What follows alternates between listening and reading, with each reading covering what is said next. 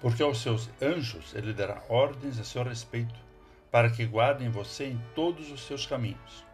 Eles o sustentarão nas suas mãos, para que você não tropece em alguma pedra.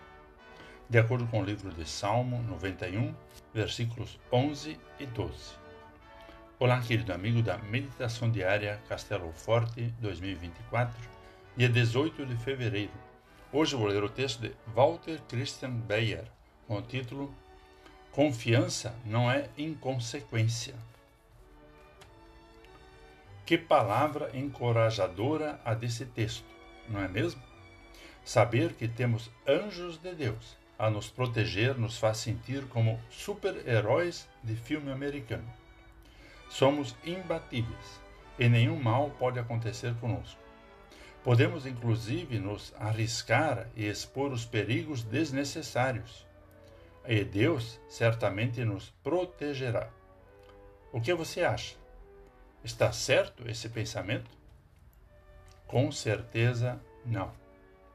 Uma velha e recorrente tentação humana é usar as promessas e bênçãos de Deus para benefício próprio, como colocar Deus à prova para ter vantagens e poder acima das outras pessoas.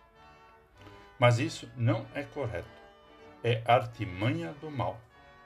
O diabo citou esses versículos para Jesus quando o levou para a parte mais alta do templo e disse que se atirasse de lá para testar se os anjos o ampariam. Mas qual foi a resposta de Jesus? Ele citou outro versículo: Não ponham à prova o Senhor seu Deus. É certo que Deus tem todo o poder para nos proteger de qualquer perigo e faz isso constantemente, com muito amor por nós. Mas isso não quer dizer que podemos brincar com Deus. Não podemos colocar Deus à prova sendo inconsequentes e irresponsáveis em nossas atitudes. Devemos lembrar o cuidado de Deus quando nos sentirmos fracos, mas também respeitá-lo quando nos sentirmos fortes. Lembre-se sempre disso.